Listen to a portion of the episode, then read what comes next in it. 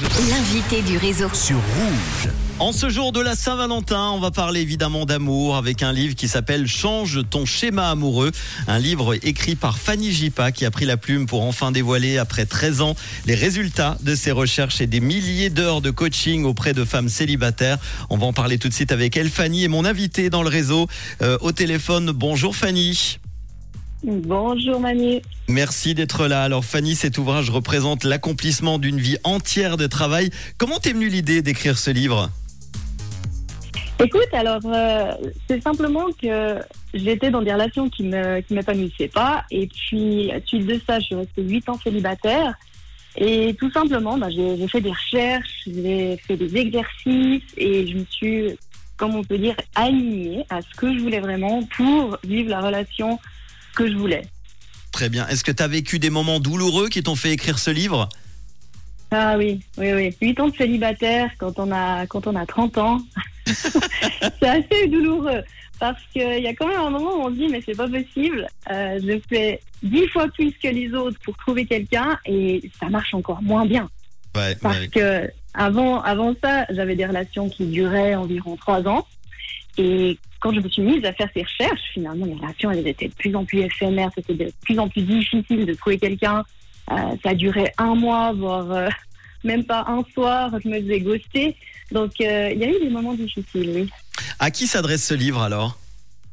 Il s'adresse plutôt aux femmes célibataires qui ont essayé déjà pas mal de choses et qui aimeraient aujourd'hui tu vois, aller dans le nerf de la guerre de ce qu'il faut faire pour vraiment rencontrer la bonne personne.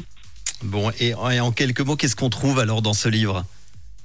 Alors on trouve euh, des exercices pratiques, on trouve euh, des histoires que moi-même j'ai vécues, des histoires de, mes clientes et on trouve surtout un outil d'évaluation que j'ai créé qui s'appelle partenaire de schéma qui nous dit que, que, toutes nos relations, que ce soit nos ex, nos ex-maris, nos, nos ex euh, avec quelqu'un ou les rencontres qu'on fait sont des partenaires de schéma. Et en fait, ça nous montre exactement ce qu'on doit travailler sur nous parce que j'estime, enfin, ce que j'ai réalisé aussi avec douleur, c'est que j'étais le dénominateur commun de toutes mes relations.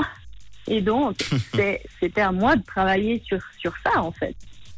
Il y a une phrase qui est tirée du livre. Il est crucial de créer un schéma de couple qui est aligné aux envies et valeurs de chacun. Le- la première étape est de choisir la personne qui vous va, avec qui ce schéma est réalisable. Mais alors, comment trouver la bonne personne? En fait, il y a, il y, a, il y a trois étapes que j'enseigne. C'est déjà de monter ses standards. Ça veut dire quoi? Ça veut dire qu'on doit lâcher les vieux conditionnements.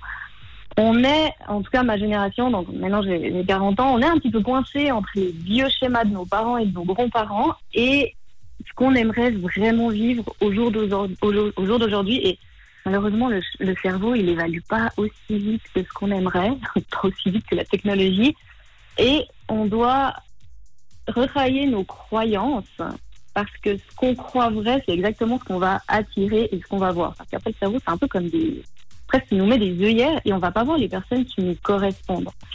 Et ensuite, il faut réapprendre à faire des rencontres parce qu'à un moment donné, on, on sort plus autant C'est qu'avant. vrai. Euh, on- on n'a pas forcément envie, certains n'ont pas envie d'aller sur les applications de rencontres. Alors, ce, qui est, ce qui est- ce qui est fascinant, c'est que les personnes qui adorent les applications de rencontres font plein de rencontres et celles qui forcent et qui détestent ne rencontrent personne. Donc, il y a un lien à ça.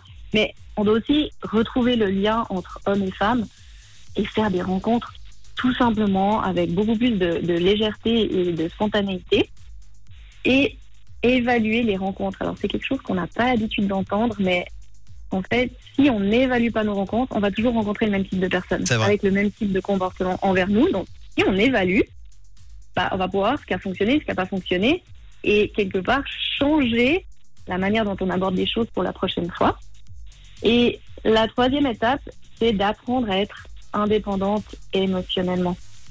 Parce que le moment où on trouve quelqu'un avec qui ça clique, bah, c'est le moment où on panique. Et il y a toutes nos peurs et tous nos blocages. Bah, les peurs, on n'a pas envie de retrouver le même type de relation qu'on a déjà vécu. Hein, c'est pour ça Ouais. qu'on reste célibataire très longtemps, que ce soit les hommes ou les femmes, hein, c'est, c'est ou, euh, hétéro ou gay. Et en fait, en créant cette indépendance émotionnelle, donc ça veut dire en étant prêt à ressentir n'importe quelle émotion, parce que oui, l'amour, c'est quand même prendre des risques, c'est prendre le risque de souffrir. Mais en fait, plus on veut éviter de souffrir, et plus on souffre. Donc, c'est pratiquement la queue. En ce jour de la Saint-Valentin, en tout cas, si vous êtes toujours célibataire et en quête du grand amour, vous en avez assez des relations sans lendemain ou toxiques, Fanny Jipa, Love Coach, qui propose également un podcast, je vous conseille d'aller voir euh, sur son site, experte en relations amoureuses, vous livre ses secrets dans ce guide à la fois humoristique, personnel et dictatique. Ça change, ça s'appelle Change ton schéma amoureux de la rencontre à la relation. Ça coûte 22 euh, euros. On trouve sur Amazon et autre part? Amazon principalement? Ouais, Amazon en format Kindle ou papier. Eh ben merci d'avoir été là en ce jour de la Saint-Valentin. C'était important d'en parler. Et puis euh, bonne lecture pour ceux qui euh, s'achèteront le livre dans les prochains, dans les prochaines heures, les prochains jours. Merci beaucoup, euh, Fanny. À bientôt. Merci, Manu. Avec tout de suite Zara Larson, David Guetta et voici Chris Brown et Ten sur Rouge.